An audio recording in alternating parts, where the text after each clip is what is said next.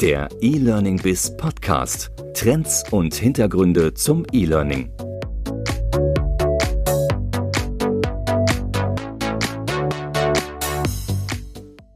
Herzlich willkommen zum E-Learning Biz Podcast. Mein Name ist Andreas Bersch. Im E-Learning Biz Podcast spreche ich mit Experten aus Wissenschaft und Praxis über die Digitalisierung in der beruflichen Bildung. Heute zu Gast ist Sünne Eichler. Die Bildungsexpertin Sünne Eichler ist in vielen Funktionen im Bereich der digitalen Bildung unterwegs und das schon seit über 20 Jahren und hat unter anderem mit Professor Treichel das Institute for Digital Learning und Leadership an der Steinbeiß Akademie gegründet. Dort bildet sie ähm, Bildungsinstitutionen im Bereich der digitalen Bildung aus. Sünne Eichler fordert in unserem Gespräch eine schnelle Digitalisierung in der beruflichen Bildung und macht vor allen Dingen Bildungsanbieter Mut, jetzt die nächsten Schritte zu gehen und gibt dabei viele Tipps für den weiteren Weg in die Digitalisierung. Viel Spaß im Podcastgespräch mit Sünne Eichler. Ja, grüß dich, Sünne. Ganz herzlich willkommen zum Podcast, den wir ja auch remote durchführen. Du sitzt gerade wo in Deutschland? Ich sitze gerade in der Nähe von Frankfurt in Lich, im Herzen oh, der Natur. Das, das ist ein, ein, mir unbekannter kleiner Ort. Ähm, du selbst bist, bist, mir nicht unbekannt. Du bist ja sogar sehr bekannt in der Branche. Ich glaube, wenn man sich mit ähm, E-Learning und Digitalisierung von Weiterbildung beschäftigt, dann kommt man schwer an dir vorbei. Aber trotzdem wäre es gut, wenn du dich nochmal ganz kurz selbst vorstellst. Was machst du so? Auf welchen, in welchen Bereichen bist du da eigentlich tätig? Mhm. Ja, also mein Name ist Sünne Eichler und ich bin seit 20 Jahren im Bereich E-Learning tätig. Ich berate Unternehmen und Organisationen, E-Learning einzuführen oder bestehende Konzepte weiterzuentwickeln. Ich habe meine eigene kleine Beratung und ich habe darüber hinaus noch ein Institut, äh, das Steinbeis Institut for Digital Learning and Leadership, zusammen mit meinem Kollegen Professor Treichel, wo wir verschiedene Qualifizierungen rund um das Thema E-Learning anbieten. Und vielleicht last but not least ähm, bin ich für den Kongress der LearnTech verantwortlich. Ja, und du bist wahrscheinlich ja sehr gefragt in den letzten Wochen und Monaten gewesen als ähm, Ratgeberin und ähm, bist ja wahrscheinlich auch deutlich, in, in, deutlich mehr gefordert als zu normalen Zeiten. Und sind wir auch schon mitten im Thema drin. Covid-19. Äh, mhm. vielleicht sagst du mal, was ist so deine Wahrnehmung? Äh, was hat sich jetzt wirklich verändert? In, in welchen Gesprächen warst du? Ähm, mhm. Schilder mal so ein bisschen, was tut sich gerade in der, in der Praxis? Ja, also ich sehe eigentlich zwei Entwicklungen, seit wir diesen Lockdown haben oder der jetzt mit den Lockerungen natürlich sich äh, jetzt wieder ein bisschen entspannt. Ähm, zum einen natürlich Ad-Hoc-Reaktionen von Unternehmen und Organisationen, von Bildungseinrichtungen, die sagen, oh, wir müssen jetzt komplett sofort umstellen und wir haben uns mit dem Thema bisher viel zu wenig beschäftigt weil es uns gut ging oder weil wir diesen Druck noch nicht verspürt haben oder weil wir uns nicht getraut haben.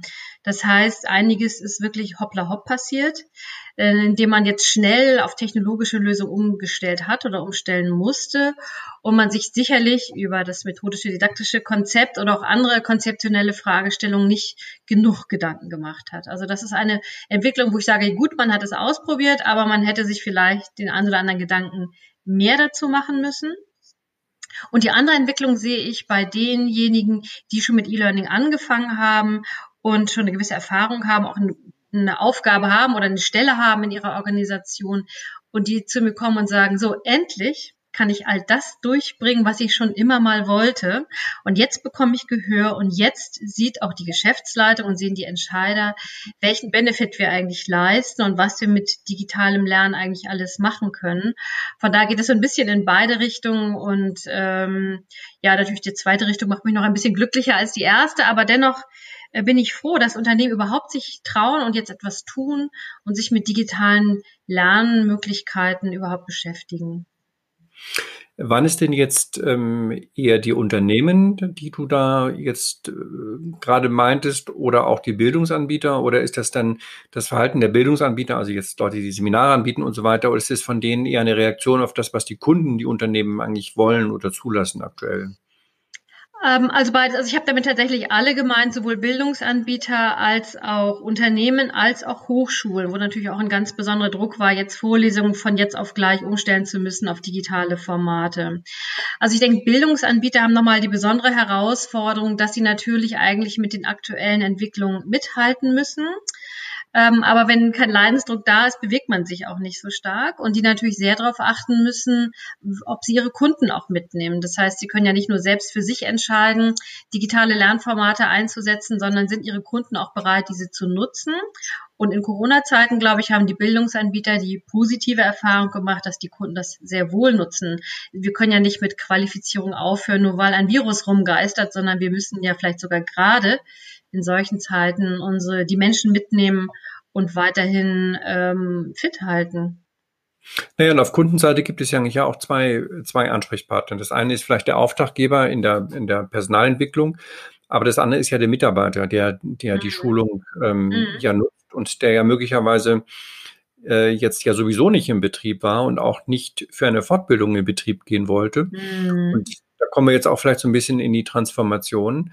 Ähm, also ähm, in Berlin, äh, auch bei uns im Büro, hat sich das eigentlich so ein bisschen jetzt herauskristallisiert, dass wir wahrscheinlich gar nicht wieder in diesen alten Modus zurückkommen werden. Das ist natürlich ganz schlecht für die äh, mhm. Vermieter von Gewerbeimmobilien. Ähm, aber wenn die, wenn die äh, Mitarbeiter auch all along ein solches Verhalten zutage legen, ich würde hier durchaus mal von Kulturwandel sprechen, den wir erleben, dann wird es ja auch in also eine, zu einer nachhaltigen Veränderung auf Kundenseite kommen, bei den Mitarbeitern zu sagen, du lieber Arbeitgeber, Weiterbildung immer gerne, aber bitte wie im Frühjahr 2020 als Digitalangebot, was ich mhm. aus dem mhm. Homeoffice machen kann. Ist das, mhm. ist das eine zu kühne Einschätzung von mir oder wie würdest du es beurteilen? Hm, das kann durchaus so sein. Also wir beobachten das ja schon sehr lange, dass Lernen und Arbeiten sowieso stärker zusammenwächst. Das heißt, wir als diejenigen, die Bildung anbieten, müssen ja das Lernen zu dem Lernen, das Lernangebot zu dem Lernenden bringen und nicht umgekehrt. Das heißt, wir müssen eh Lernen ganz neu denken, weil wir dem Lernenden ja Lerninhalte dann zur Verfügung stellen wollen, wenn er es braucht. Also on demand und nicht auf Vorrat im Präsenzraum. Das heißt, ich glaube, wir müssen eh anfangen, ganz neu Weiterbildung zu denken denken. Wer es noch nicht getan hat, sollte doch jetzt damit anfangen. Und da ist vielleicht tatsächlich diese Corona-Krise auch ein guter Auftakt dafür, ähm, sich zu überlegen, wie kann ich dann das Lernen so gestalten und konzeptionieren, dass es für den Lernenden optimal ist. Und da kann es sehr gut sein, dem Lernenden sein Lernangebot nach Hause zu schicken, indem er von zu Hause aus äh, zugreifen kann auf Lerninhalte, sei es virtuelle Klassenräume oder Web-based Trainings. Ähm, oder aber tatsächlich sagen, und da, wo Präsenz wichtig ist, da werden wir auch weiterhin Präsenz durchführen. Also ich bin weiterhin ein großer Verfechter von Präsenz und ich glaube, es wird da immer Settings geben, wo Präsenz wirklich unschlagbar ist. Aber mh, hm, ich denke, wir müssen auch überlegen, wie können wir Lernen auch flexibilisieren und auch individualisieren, dass wir dem Lernen sein Lernangebot machen, so wie er es braucht und dann vielleicht jetzt zukünftig eben ins Homeoffice. Das ist ja schon das ganz große Bild, was du da skizziert hast, nicht? Also Stichwort Weiterbildung ganz neu denken.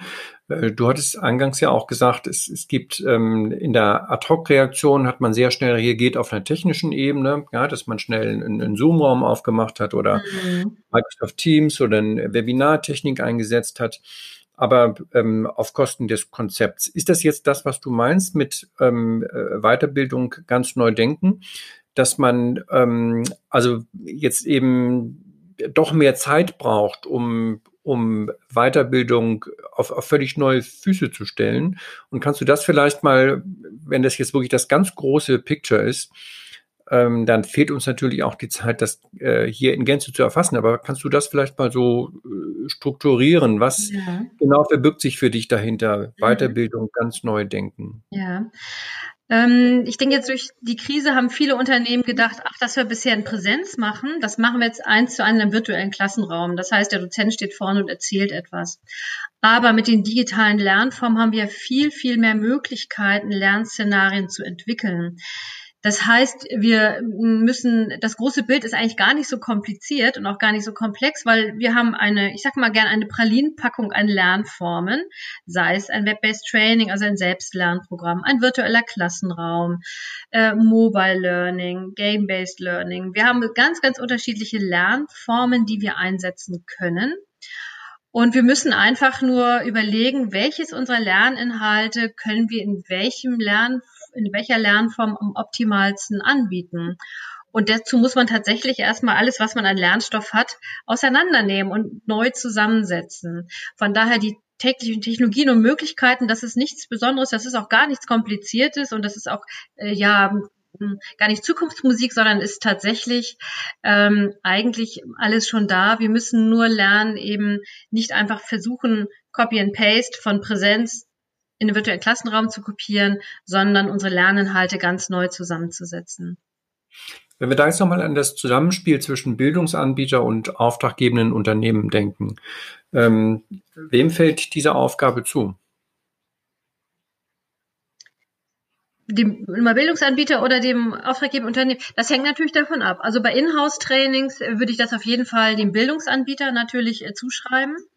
Ganz klar, dass er da vorausdenken muss ähm, und mit dem Unternehmen in, ähm, in Austausch gehen muss und erstmal eine saubere Bedarfsanalyse machen muss. Und daran hapert es leider auch an ganz häufigen Konzepten, dass man sich die Zeit nicht nimmt, eine saubere Bedarfsanalyse zu machen, um zu entscheiden, was braucht jetzt gerade mein Kunde, was braucht jetzt eigentlich gerade mein Lernangebot, was braucht die Zielgruppe.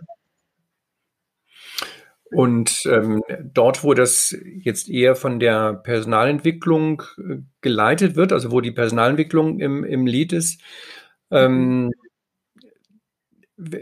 gibt es dort denn überhaupt schon die, die Kompetenzen? Also ich würde ja mal fast vermuten, dass wie in anderen Bereichen auch, es sei denn, du widersprichst mir, die Dienstleister manchmal etwas schneller, etwas flexibler agieren als die, als die Unternehmen, gerade die größeren Corporates. Ähm, ich sehe jetzt in deinem Gesicht, du siehst das nicht ganz so. Wie sieht es denn jetzt in der, mit der Transformationsgeschwindigkeit in mm. den Unternehmen aus? Also mm. ähm, gibt es dort ähm, jetzt nicht nur in den, in den großen Corporates, auch den, in den KMUs, gibt es dort überhaupt schon äh, Kompetenzen und auch Zeit, sich mit diesem Thema Weiterbildung ganz neu denken zu beschäftigen? Ähm, zum Teil, ja, also auch so in KMUs, ja durchaus sind die Ressourcen da. Ähm, es fehlt, glaube ich, tatsächlich noch an der Qualifizierung. Das heißt, die müssen tatsächlich erst auch einmal lernen, wie man Lernen neu denken kann. Und auch ähm, die Möglichkeit, einen Rollenwechsel vorzunehmen oder eine Rollenveränderung. Denn so ein Personalentwickler, der wird jetzt vom Verwalter von Trainings hin zu einem Gestalter und vielleicht auch zu einem internen Berater der Fachabteilung. Also mein Wunsch wäre auch, dass die Personalentwicklung viel stärker in strategische Projekte mit eingebunden ist und nicht nur Umsetzer ist, sondern tatsächlich Mitgestalter und interner Berater ist. Von da ist es zunächst einmal ein Sichtwechsel, den muss man begleiten, aber man muss natürlich auch das Know-how aufbauen und das gilt in Unternehmen gleichermaßen wie bei Bildungsanbietern ich muss tatsächlich so sagen, wenn ich so die Landschaft der Bildungsanbieter jetzt beobachte und tatsächlich hatte ich während der Corona-Krise sehr, sehr viele Anfragen von Bildungsanbietern, ähm, dass die die Zeit ein klein bisschen verschlafen haben. Und jetzt, glaube ich, sehr ad hoc und sehr mit, äh, mit Vehemenz es schaffen müssen, ähm, jetzt wieder aufzuholen und eigentlich mit ihren Kundenunternehmen mitzuhalten. Ja, das ist ja wirklich äh, erstaunlich. Ähm, warum ähm, haben die Bildungsanbieter das so verschlafen? Also ich meine, jeder, der sich mit Digitalisierung beschäftigt, ähm, hat ja eigentlich schon in den letzten Jahren, also wirklich fünf Jahre, ähm, gesehen, dass dort auch Wettbewerb entsteht. Also mhm. LinkedIn Learning jetzt nur mal als ein Beispiel zu nennen. Mhm. Ähm, ich glaube, jeder, der gesehen hat, in welcher Geschwindigkeit soziale Netzwerke wachsen, und Branchen ja also ähm, wirklich verändern. Also die ganze Marketingbranche ist durch, ist durch Social Media Networks verändert worden. Mhm. Das müssen wir ja einem, einem, einem LinkedIn genauso zutrauen. Warum haben die das nicht gesehen, die Bildungsanbieter? Oder haben mhm. sie es gesehen und haben gedacht, das, das, das ist so weit weg, die sind da irgendwo in den USA. Ähm, ich habe hier meinen, meinen lokalen Kundenstamm, das wird mhm. schon gut gehen. Also ich glaube, zum einen beobachten die schon den Markt auch und sehen natürlich auch, dass digitale Angebote Konkurrenz machen. Aber ich denke, bei vielen ist das Geschäft einfach zu gut gelaufen. Und dann war der Leidensdruck nicht groß genug, sich zu bewegen. Das ist, glaube ich, ganz typisch und wahrscheinlich auch ganz menschlich. Ähm, und bei manchen war es tatsächlich so, auch der Mut fehlte ein bisschen, erstmal anzufangen. Auch an Sorge, dass man glaubt, dass die Kunden dann abspringen, dass die Kunden unbedingt Präsenz wollen. Manche brauchten auch einfach die Notwendigkeit, ihre Tagungsräume auszulasten. Da ist also eine ganz andere Motivation dahinter gewesen. Ähm, aber ich glaube, dass bei vielen, jetzt wenn ich an die Bildungsanbieter denke, ähm, der digitale Ansatz nicht gar nicht Teil der Strategie war, sondern man das immer so ein bisschen als Add-on und wir machen da mal ein bisschen, aber nie zu sagen, nee, das ist jetzt wirklich mal ein großer Schritt, den wir da machen und den wir wagen. Das habe ich bei fast keinem Bildungsanbieter so wirklich beobachten können. Und ähm, das ja, ist vielleicht dem geschuldet, dass das Geschäft so gut läuft oder ähm, dass man vielleicht im Austausch mit dem Kunden sich ähm, nicht so ein klares Bild machen konnte, was wohl der Kunde erwartet von den Bildungsanbietern. Thema lebenslanges Lernen. Wie ist denn das bei den Bildungsanbietern selbst? Wie ist es darum bestellt? Ähm, gibt es denn dort regelmäßige Train-the-Trainer-Konzepte, die das eben auch umfassen? Ich meine, ähm, jetzt vielleicht ein sehr, sehr simpler Vergleich. Wenn ich zum Arzt gehe, weiß ich, dass, äh, dass der Arzt sich weiterbildet und mhm. beim, beim Zahnarzt, dass er nicht den Bohrer einsetzt, den er vor 20 Jahren eingesetzt hat. Mhm. Ähm, wie ist das bei den Bildungsanbietern? Gibt es da hinreichend Angebote im Markt oder ist das vielleicht auch eine mögliche äh, Achillesferse? Mhm. Also ich beobachte es eigentlich schon seit Jahren. Ich gebe ja auch für verschiedene Akademien Präsenzseminare zum Thema E-Learning und ich habe auch noch so einen Zertifikatslehrgang zum Thema E-Learning Projektmanagement, dass mehr und mehr schon ähm, Vertreter aus Akademien oder aus Bildungsanbietern auch dabei sind, weil die sicherlich merken, dass sie auch schwindende Teilnehmerzahlen haben.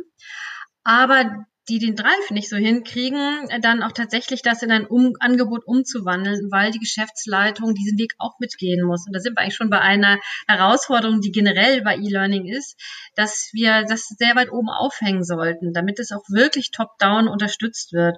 Und ich glaube, dass das auch noch ein bisschen eine Herausforderung ist bei den Bildungsanbietern, dass da vielleicht auch noch ähm, Aufklärungsbedarf auch bei den Chefetagen bei Bildungsanbietern ist. Hm. Das ist ja jetzt nichts Ungewöhnliches, nicht? Dass die Digitalisierung jetzt in allen Branchen, dort wo sie äh, zur Chefsache gemacht wird, schneller vorangeht ähm, oder man zumindestens äh, der CEO und die Digitalisierungsbeauftragten einsetzt mhm. oder irgendwelche Speedboats, mhm. Boote, die dann in Berlin äh, angesiedelt werden. Ähm, aber ähm, ja, also dann schaut es ja für mich jetzt doch so aus, als ob die Branche hier sogar noch ein bisschen langsamer agiert hat als als der gute deutsche Mittelstand, dem man ja auch oft sonst vorwirft, er hat die Digitalisierung verschlafen und wird zum Teil überrollt. Ähm, gibt es denn hier auch eine Gefahr der, der, der digitalen Disruption, dass jetzt also Branchenfremde, äh, jetzt, ich meine jetzt mal nicht LinkedIn, dass jetzt Branchenfremde hier in den Markt einbrechen, weil sie auch über ähm, wirklich exzellente digitale Reichweiten verfügen. Also ich gucke jetzt mhm. mal an so ein paar Plattformen, die wir alle kennen. Jetzt in meiner Branche gerade der Kommunikation, des Marketings, mhm. gibt es ja große digitale Plattformen, ähm, die, die, dann eben auch Education-Angebote aufbauen. Mhm. Und natürlich hier den, den Markt auch zum Teil, ähm, äh, ja, man kann ruhig schon sagen, disruptieren. Ist das eine, mhm. ist das in anderen Bereichen jetzt als in meiner Branche auch zu beobachten? Also die Gefahr sehe ich eigentlich schon sehr, sehr lange. Äh, also wenn ich jetzt über Bildungsanbieter hinaus denke, auch an die Verlagsbranche, ähm, die sich ja auch eher langsam bewegt, was digitale Lernangebote angeht. Ähm, da werden sicherlich andere Anbieter, die das Thema digitales Lernen beherrschen, auch Zugriff auf Inhalte bekommen und denen ganz mächtig Konkurrenz machen. Also da bin ich mir ziemlich sicher und das wird für Bildungsanbieter auch nicht anders sein. Also wenn die sich nicht jetzt bewegen, dann glaube ich, werden sie langfristig auch wirklich Probleme haben, weil viele Menschen natürlich jetzt auch festgestellt haben, digitales Lernen tut gar nicht so weh und es macht Spaß und man kann, äh, wenn es gut gemacht ist, das ist natürlich entscheidend dabei, ähm, auch sehr viel mitnehmen und das bequem von zu Hause oder vom Büro aus. Ähm, also ähm, von daher glaube ich sehr wohl, dass neue Marktbegleiter diesen Markt betreten werden und relativ schnell den etablierten den Markt auch streitig machen können. Mhm. Ich meine, was ja den Bildungsanbietern ja auch fehlt in dem Kontext, du hattest ja schon, schon angesprochen, dass die, die, die, die Rolle der Didaktik an der Stelle, da können wir auch gleich nochmal drauf kommen. Aber auch wenn ich jetzt andere Bereiche, die ich, von denen ich es mehr verstehe, mehr angucke, nämlich ähm, digitaler Vertrieb, digitales Marketing, digitale Markenführung, das sind ja für Bildungsanbieter jetzt auch erstmal zumindest sehr unbekannte Gebiete, wo sie sich gar, vielleicht gar nicht ähm, reintrauen, weil sie auch nicht wissen, äh, welchen Invest das eigentlich bedeutet. Ähm, ist das etwas, was du auch jetzt in der Bildungsbranche selbst wahrnimmst, dass man sagt, oh Gott, das Thema ist so groß, das ist eben mehr als nur Didaktik, mehr als Konzept. Ich muss ja eigentlich mein, mein komplettes Geschäftsmodell, mein, meine, meine Kundenbeziehungen ja völlig neu aufbauen. Sind die da vielleicht auch einfach viele komplett überfordert? Ja, natürlich. Es ist sicherlich äh, durchaus eine nicht unbedeutende Veränderung, sage ich mal, aber man kann ja Schritt für Schritt gehen. Also ich denke, es ist wichtig, sich am Anfang sauber konzeptionell Gedanken zu machen und wirklich nach einer sauberen Bedarfsanalyse in Abstimmung mit dem Kunden sich zu überlegen, was wäre denn sinnvoll, mit welchem digitalen Lernangebot kann ich denn mein Angebot erweitern. Es muss ja nicht von vornherein der große Wurf sein, aber das Big Picture sollte man schon grob haben. Ähm, es ist tatsächlich so, dass manche zunächst auf die Technologie sich stürzen und ich empfehle eigentlich immer, sich nach der Bedarfsanalyse zu schauen, was brauche ich eigentlich methodisch didaktisch, was passt zu meinen Lernangeboten, was passt aber auch zu meiner Organisation, was kann ich organisatorisch stemmen, was kann ich selber machen, was kann ich auslagern und sich eben erst dann mit der Technologie beschäftigen. Und ähm, ich glaube, viele sind tatsächlich überfordert. Das habe ich jetzt auch ein bisschen äh, beobachtet während Corona-Zeiten, äh, dass man sehr schnell sich auf Tools stürzt und äh, jedes Tool für sich klingt sehr, sehr spannend und sehr, sehr schlüssig. Und, und dann stürzt man sich auf eine Lösung, ohne im Endeffekt nachher zu wissen, was kann ich denn damit alles wirklich umsetzen, was bei mir den methodisch-didaktischen Fit auch ergibt in meinen Weiterbildungsszenarien. Und weshalb jetzt auch alle, weshalb jetzt auch alle auf Webinare gehen, nicht? Weil das wahrscheinlich das, die Technologie ist, die dem am, am nächsten kommt, äh, was sie vorher gemacht haben. Genau, weil man denkt, ach, das kann ich eins zu eins transferieren. Und auch das ist schon äh, leider ein, und da muss ich leider ein bisschen den Zahn ziehen, das ist schon ein, ein Trugschluss. Der Einsatz von virtuellen Klassenräumen ähm, ist natürlich etwas, wo man denkt, ach, ich kann eins zu eins von Präsenz äh, auf den virtuellen Klassenraum übertragen und der Dozent kann das eins zu eins einfach so ähm, den Vortrag so halten, wie er es auch in Präsenz machen würde. Das funktioniert nicht wir haben dann sonst Sessions, wo ähm, der Lernende halb in Ohnmacht fällt, weil er vom äh, Trainer Druck betankt wird. Das heißt, ähm, auch die Trainer müssen ganz neu denken, wenn sie im virtuellen Klassenraum ihren Unterricht machen oder ihr Training machen und auch da methodisch-didaktisch neu rangehen und viel mehr Interaktion einbauen, damit es für den Lernenden spannend bleibt und er etwas mitnimmt, aber auch für den Dozenten eine gute Session wird, dass er nicht nur äh, eine Stunde lang womöglich seine Kamera anspricht, sondern dass mhm. auch da eine Interaktion kommt und deswegen muss ich dort tatsächlich konzeptionell auch neu rangehen. Du hattest ja vorhin auch so zwei Stichworte Flexibilisierung und Individualisierung des Lernens genannt. Mhm. Ähm, das beziehst du jetzt ja wahrscheinlich nicht nur auf den virtuellen Klassenraum. Ähm, vielleicht kannst du da noch mal ein bisschen sagen, wo mhm. sieht für dich eigentlich, wo wird Individualisierung des Lernens jetzt im Kontext von E-Learning wirklich möglich? Was sind da die, die Voraussetzungen? Mhm. Und ähm, wie gelingt auch da vielleicht ähm, die Transformation, ohne dass es jetzt zu, zu komplex wird? Mhm. Ja. Also es ist ähm, denke ich, mehr und mehr der Trend, mehr lernerzentriert zu denken. Das heißt, wir müssen das Lernangebot so gestalten, dass der Lerner die für ihn optimale Lösung bekommt. Und im optimalen Setting wäre es so, dass wir viele Daten über die Lernenden sammeln, die wir dann durchaus auch anonymisieren, aber dass wir viele Daten von ihm haben, damit wir irgendwann in der Lage sind, ihm ein individuelles Lernangebot unterbreiten zu können. Da fällt das Stichwort Adaptive Learning. Das heißt, der Lernende bekommt dann nur die Lerninhalte digital angezeigt, die er noch nicht kennt. Er muss also nichts nochmal lernen, was er schon weiß. Und er bekommt es auch vielleicht zu der entsprechenden Tageszeit in dem von ihm gewünschten Lernformat dann auch zur Verfügung gestellt. Das heißt, dass wir am Lernen einen sehr individuellen Lernpfad zur Verfügung stellen, auf ihn abgestimmt, sowohl was Inhalt als auch Lernform angeht.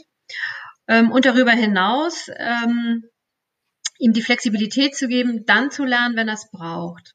Dass er dann auf den Inhalt zugreifen kann, wenn er es in dem, in dem Moment of Need sozusagen und nicht, wenn wir jetzt gerade ein Präsenzseminar haben, sondern dass er wirklich ähm, das sich abrufen kann, wenn der Bedarf da ist. Das verstehe ich unter ähm, Flexibilisierung und Individualisierung. Mhm. Ich meine, dieses äh, On-Demand, das ist ja eigentlich durch jede asynchrone Technologie ja schon, schon möglich. Mhm. Die größte Herausforderung ist ja sicherlich das, das, Adap das Adaptive Learning. Und da, da wird ja auch oft ähm, so ein bisschen der, der Vergleich zu Netflix gezogen. Nicht lernen muss so eigentlich werden wie, wie Netflix. Das heißt, da ist ein ganz toller Algorithmus.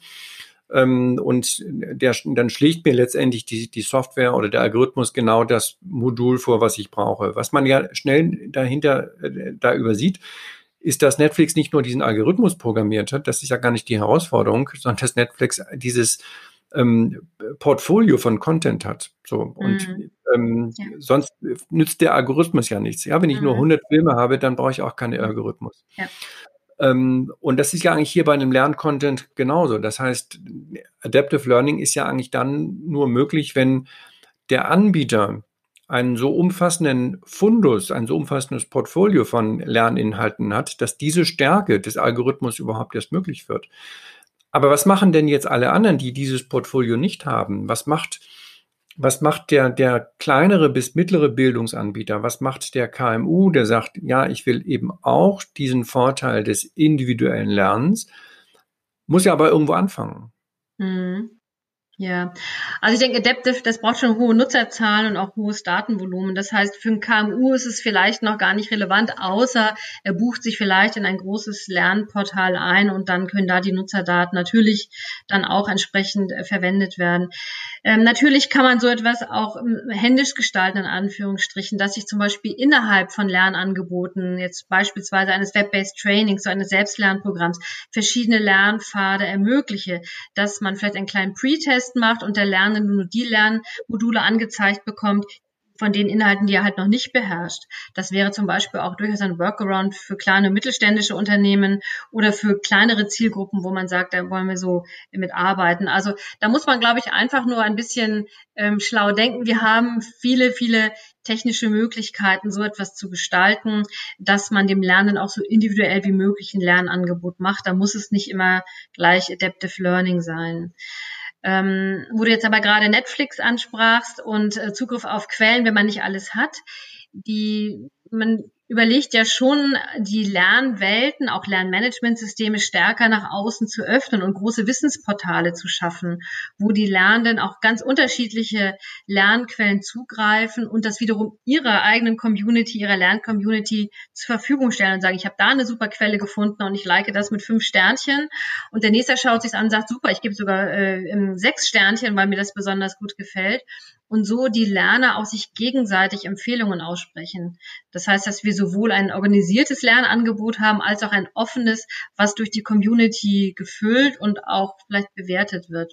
Von da sind wir da gerade in einer relativ spannenden Entwicklung äh, in Richtung Learner Experience ähm, auch zu gehen. Mhm.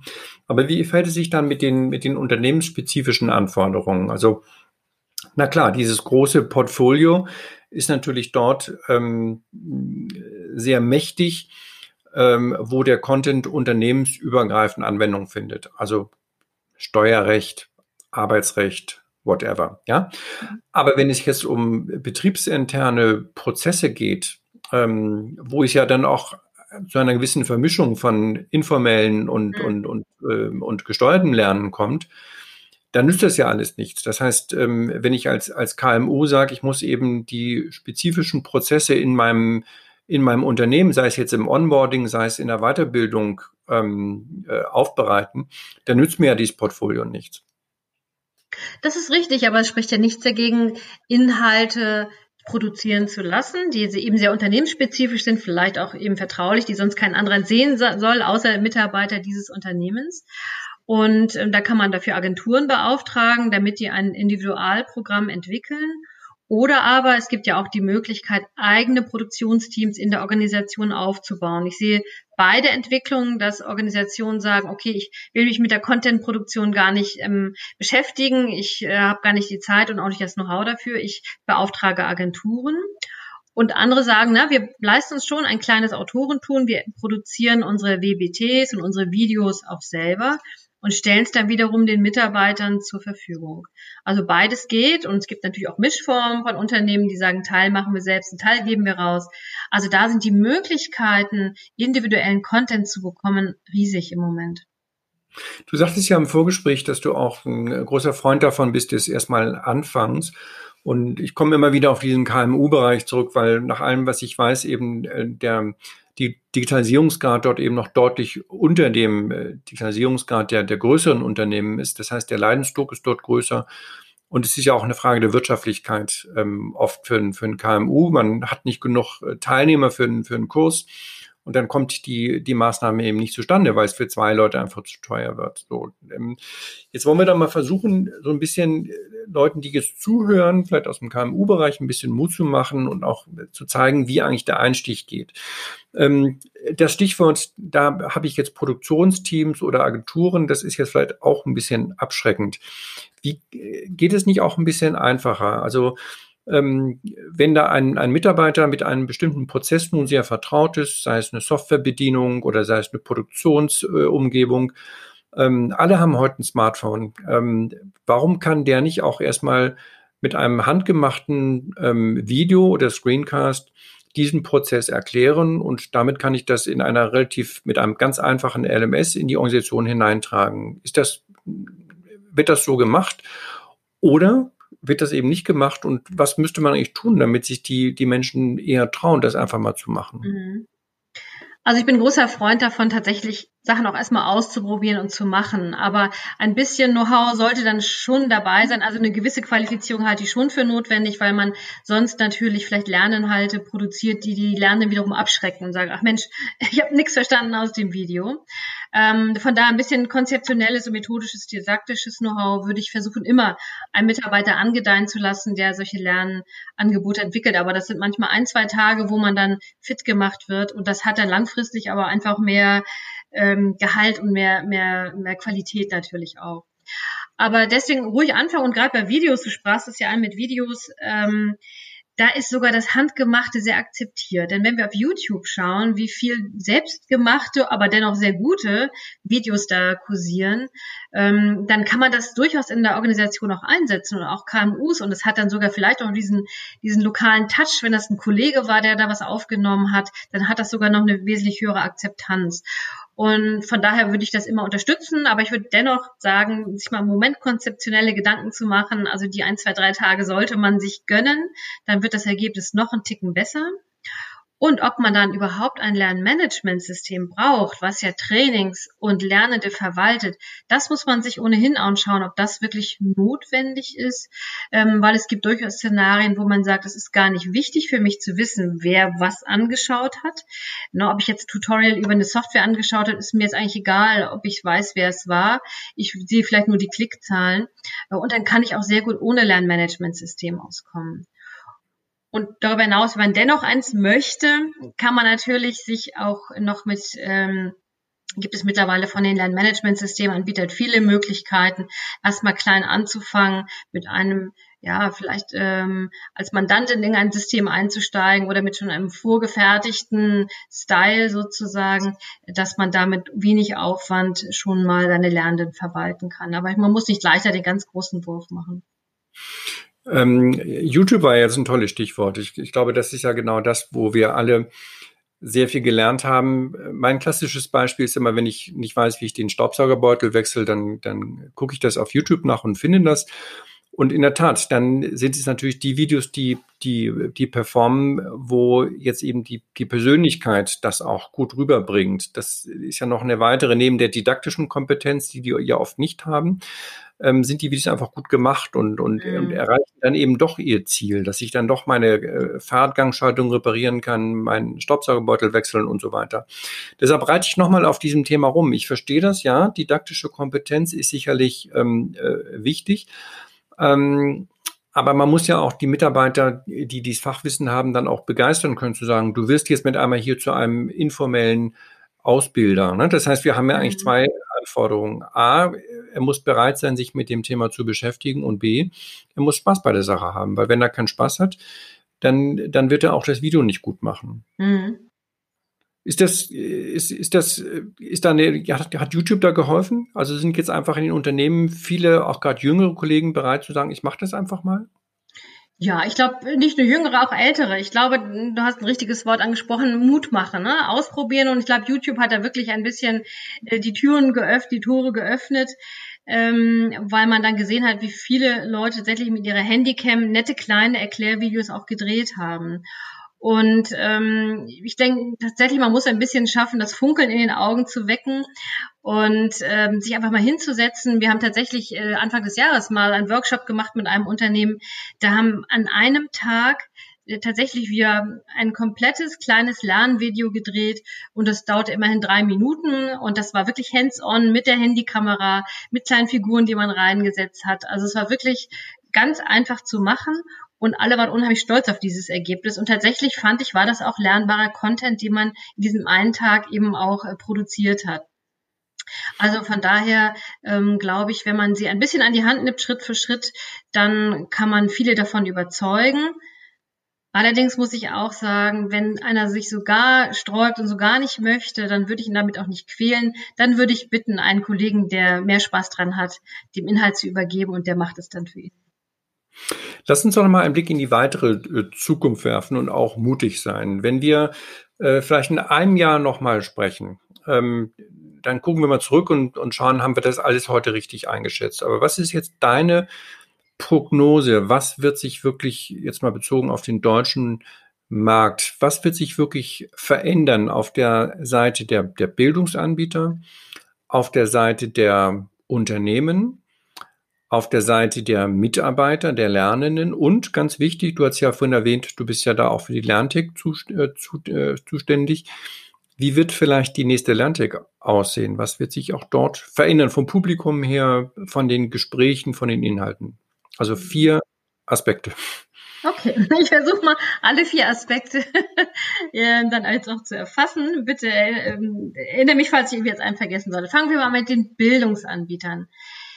Ich glaube, für die ist es, glaube ich, fast am disruptivsten, was jetzt passiert ist. Die werden sich sehr gewaltig umstellen müssen, weil ich glaube, es wird nicht so weitergehen, wie es bisher weiterging.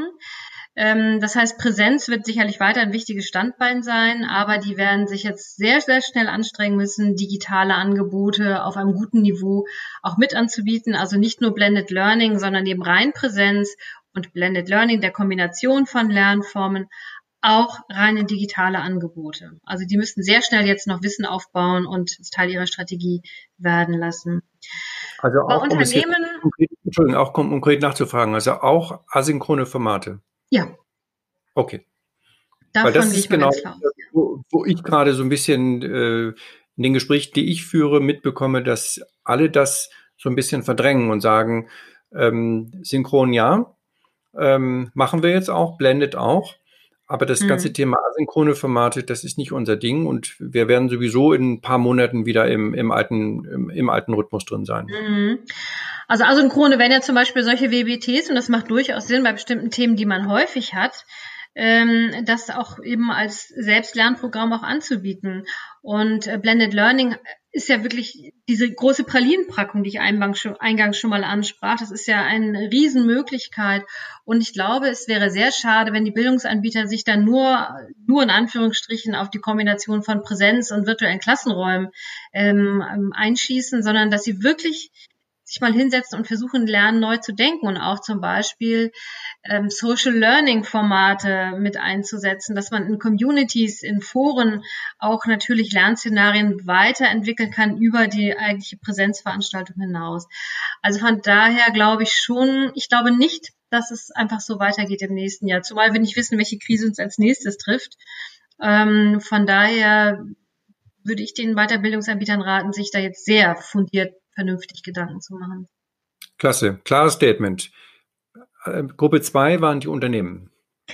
Ja, in Unternehmen haben wir ja sowohl Unternehmen, die schon sehr viel in dem Bereich machen, für die ist es relativ easy jetzt gewesen, nämlich, äh, denke ich mal, Lernangebote zur Verfügung zu stellen. Da war das sicherlich eher ähm, die Herausforderung, die VPNs so einzurichten, dass die Lernenden irgendwie auch auf Server kommen, die äh, in, in der Firma sind sozusagen, die im Homeoffice gearbeitet haben.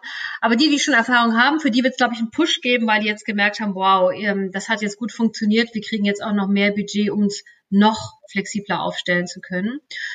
Und die, die erste Schritte gegangen sind, die werden, glaube ich, jetzt auch weitergehen und weiterhin vielleicht in kleinen Schritten. Aber das ist ja auch okay. Jeder Schritt bringt einen weiter. Also von daher mache ich mir um die Unternehmen ähm, keine so großen Sorgen. Ich glaube, dass die jetzt alle den Schuss gehört haben und auch ähm, ihre Mitarbeiter schulen werden. Und du sprachst vorhin ja auch gerade an die KMUs. Ähm, ich habe viele Kunden im KMU-Bereich. Die haben halt die Herausforderung oft, das sind manchmal Hidden Champions, die sind klein, haben 1500, 2000 Mitarbeiter, ähm, haben aber weltweit Kunden. Und momentan kann keiner reisen, kein Servicetechniker, kein Vertriebsmann. Sie müssen aber weiterhin irgendwie ihren Vertrieb aufrechterhalten. Sie müssen weiterhin Kunden schulen. Und das war eigentlich schon immer so, dass diese Abteilung in den äh, kleinen und mittelständischen Unternehmen richtig Gas gegeben haben. Von daher glaube ich, dem wird es jetzt nochmal einen Kick geben, auch da weiterzumachen. Und davon werden auch andere äh, KMUs auch profitieren können. Gut, Gruppe drei waren die Lernenden selbst. Mhm. Also wir wollen ja jetzt im betrieblichen Kontext bleiben, also eher die Mitarbeiter, jetzt nicht Studenten oder Schüler, sondern mhm. Mhm. Arbeitnehmer. Ja. Ich glaube, da wird es auch unterschiedliche Erfahrungen gegeben haben. Ich habe von manchen Mitarbeitern gehört, oh, ich habe heute irgendwie die fünfte Webkonferenz und dann habe ich nachher noch ein virtuelles Seminar und da werde ich dann wieder nur ähm, Druck betankt von einem Referenten, der in 90 Minuten seinen Vortrag runterrattert. Also ich denke, die werden beide Erfahrungen gemacht haben. Einmal von totaler Ermüdung, weil nur noch am PC sitzend, ähm, bis hin zu, wow, ich konnte mir selbst Sachen erarbeiten und zwar abends spät, weil ich da irgendwie fitter war oder morgens ganz früh nach meinem Lerntempo und auch nach meinem, nach meiner, nach meinem Biorhythmus. Ähm, und die auch die einzelnen virtuellen Sessions, wenn die gut gemacht waren, auch als positiv empfunden haben. Und ähm, deswegen wird es unsere Aufgabe sein, in den Unternehmen jetzt zukünftig die digitalen Lernangebote noch besser aufzusetzen, damit die, die jetzt teilweise nicht so gute Erfahrungen gemacht haben, nicht abgeschreckt werden, sondern ähm, auch weiterhin positiv auf diese digitalen Lernformate zugreifen. Das ist ja auch fast ein bisschen wie jetzt an den Schulen. Ähm, ja, auch vielleicht ein Problem, dass die Schere immer weiter aufgeht, ne? da wo die digitale Kompetenz ähm, bei den Anwendern nicht so stark vorhanden ist, äh, findet natürlich jetzt eine deutliche Benachteiligung statt. Also Kinder, die jetzt in äh, Haushalten ohne vernünftiges äh, Technologie und Medienkompetenz aufwachsen, mhm. haben natürlich jetzt einen deutlichen Nachteil gehabt. Ja. Das ist ja wahrscheinlich bei den Arbeitnehmern genauso. Das heißt, eine, eine schwache digitale Kompetenz wird ja dann auch dazu führen, dass die Schere zwischen den hochqualifizierten und den weniger qualifizierten weiter, äh, weiter aufgeht. Mhm. Umgekehrt wäre jetzt ja meine These, ähm, lebenslanges Lernen muss ja auch nicht immer in der Arbeitszeit sein, kann ja auch eine Privatinitiative sein. Das heißt, das ist doch eigentlich auch für alle, die das wirklich ähm, anstreben, das lebenslange Lernen, ja auch eine Riesenchance, sich durch eine, durch eine Eigeninitiative in der, im, im, im Lernen ähm, eigentlich, eigentlich weiter zu qualifizieren, also genau Schritt zu halten. Hm. Ja, ich denke, es gibt, muss einmal eine grundsätzliche Motivation geben, will ich überhaupt mich weiter qualifizieren, sei es in Präsenz oder sei es digital. Ich glaube, da muss erstmal eine Grundmotivation da sein. Ich muss mich für den Arbeitsmarkt fit halten oder mich interessieren noch Themen, ich will mich einfach weiterentwickeln. Also ich denke, da müssen wir vielleicht auch etwas dafür tun, dass Lernen auch noch ein besseres Ansehen hat. Also ich erlebe das tatsächlich manchmal noch in Organisationen, dass äh, wenn wir über interessante Lernszenarien denken, es heißt, nee, so viel Geld wollen wir gar nicht ausgeben. Also Lernen muss nicht Spaß machen, Lernen darf ruhig ein bisschen wehtun. Ich denke, da müssen wir auch ein bisschen von weg. Wir wollen nicht die Lernende bespaßen, aber wir wollen ihnen so das Lernangebot zur Verfügung stellen, dass sie optimal was rausholen können und dass wir auch für diejenigen, die sich etwas schwerer tun, äh, Zugang zum Lernen zu finden, die an die Hand zu nehmen. Und das ist etwas, was ich in der Bedarfsanalyse auch immer total wichtig finde, sich die Zielgruppe nochmal ganz genau anzuschauen und zu gucken, wie sehr muss ich manche noch, noch an die Hand nehmen. Und vielleicht muss ich mit manchen erst nochmal ein Maustraining machen, bevor ich die in ein Web-Based Training setze. Dann ist es eben so. Aber da alle über einen Kamm zu scheren, ist, glaube ich, auch sehr schwierig und oder, oder nicht sinnvoll. Und ähm, deswegen kann ich auch immer nur dafür plädieren, sich jede Zielgruppe anzuschauen, wen muss ich mehr in die Hand nehmen und wen kann ich auch ein bisschen laufen lassen. Ich fände es schwierig, wenn wir in Unternehmen tatsächlich Einzelne auch abhängen. Hm. Okay, letztes äh, war die, die LearnTech. Ähm, mhm. Was erwartest du von der LearnTech? Und wenn du jetzt ja auch offenbar da im Programmbeirat bist, was wäre jetzt für dich nach, nach, nach heutiger Einschätzung die, die, die Challenge? Was würdest du gerne neu machen auf der LearnTech? Mhm. Ähm, ja, ich bin für den Kongress der LearnTech verantwortlich, zusammen mit dem Professor Henning aus Karlsruhe. Und wir haben natürlich jetzt momentan die Herausforderung, irgendwo zweigleisig zu denken. Wir gehen mal davon aus und hoffen natürlich, dass wir es vor Ort durchführen können in Präsenz. Ähm, aber wir haben schon die Jahre davor sehr viel daran gearbeitet, dass die Teilnehmer auch stark miteinander, interagieren können. Das heißt also, wenn wir jetzt vielleicht einen Teil der LearnTech auch digitalisieren oder als Zusatzangebot auch einen digitalen Zugriff ermöglichen, dann wird auch da für uns wichtig sein, dass die Lernenden, die Teilnehmer kollaborativ miteinander arbeiten oder gemeinschaftlich ähm, miteinander lernen und auch etwas tun. Und äh, von daher ist das etwas, was uns wichtig ist für die LearnTech 2021. Wir erwarten, dass wir eigentlich, wenn es jetzt keine Zulassungsbeschränkung gäbe, ähm, eigentlich einen großen Besucheransturm. Denn für viele ist das, glaube ich, mittlerweile die Veranstaltung schlechthin. Es ist Europas größte Veranstaltung zum Thema digitales Lernen. Und wenn man sich über Anbieter informieren möchte und sich Tools anschauen möchte, auf einen Schlag sozusagen, dann ist man da gut aufgehoben. Äh, von daher äh, ist das meine Erwartung, dass wir wenn wir so viele zulassen dürfen, ähm, viel mehr Besucher haben, viel mehr interagieren werden, auch auf digitaler Seite, dass wir versuchen, auch eine gewisse Mischung hinzubekommen. Ähm, und auch, dass die Aussteller wahrscheinlich sich darüber Gedanken machen, wie. Nee, und, ja, mhm. und, ja. und vielleicht nochmal inhaltlich, welche, welche neuen Aspekte würdest du vielleicht gerne in den Kongress reinbringen? Welche neuen Themen? Mhm. Ähm, auch wieder so zweigleisig sozusagen. Ähm, wir schauen uns natürlich an, welche technologischen Trends gibt es. Ähm, da geht es natürlich, KI ist sicherlich ein Thema, da sind sicherlich dreidimensionale Lernwelten, Virtual Reality ein großes Thema. Ähm, da ist sicherlich ähm, auch das Thema Internet of Things ein Thema, was uns beschäftigen wird, Robotik. Das sind sicherlich Themen, die von technischer Seite sind. Aber unser Credo ist eigentlich, deswegen heißt die auch Learn und dann erst Tech. Ähm, der Mensch steht im Mittelpunkt. Das heißt, wir werden uns auch mit der Didaktik auseinandersetzen. Wie muss ich denn überhaupt in virtuellen Lernszenarien, also in dreidimensionalen Lernumgebungen, überhaupt Lernsettings aufsetzen? Ähm, wir werden uns mit äh, dem Thema, wie bringe ich das Lernen zu dem Lernen, also auch mobile Lösungen werden weiterhin ein Thema sein. Und ähm, darüber hinaus beschäftigen uns aber auch mit den weichen Themen. Das heißt, ähm, wie schaffen wir eine Lernermotivation? Ähm, was können wir tun, um die Lernkultur positiv zu beeinflussen? Ähm, wir werden uns mit Management-Themen, was heißt New Work eigentlich? Was, wie, wie wird Arbeiten zukünftig aussehen? Was heißt das für das Lernen? Also wir werden da einen sehr, sehr großen Bogen spannen und das sind eigentlich so die Trendthemen, die wir dort jetzt sehen. Klasse. Wir werden äh, in einem Jahr vielleicht Rückblick halten auf deine Prognosen. Ich danke dir ganz herzlich für deine Einblicke in, in deine Erfahrungen und deine Analysen und ähm, sende herzliche Grüße. Danke, vielen Dank für die Einladung und einen schönen Tag wünsche ich dir. Tschüss. Tschüss. Das war der Podcast mit Sünne Eichler. Ihr findet weitere Links in den Shownotes. Ich freue mich, wenn ihr auch in die nächsten Gespräche wieder reinhört und wenn ihr unser Podcast auch im eigenen Netzwerk empfehlen könntet. Viele Grüße aus Berlin sendet Andreas Bersch. Der E-Learning Biz Podcast. Trends und Hintergründe zum E-Learning.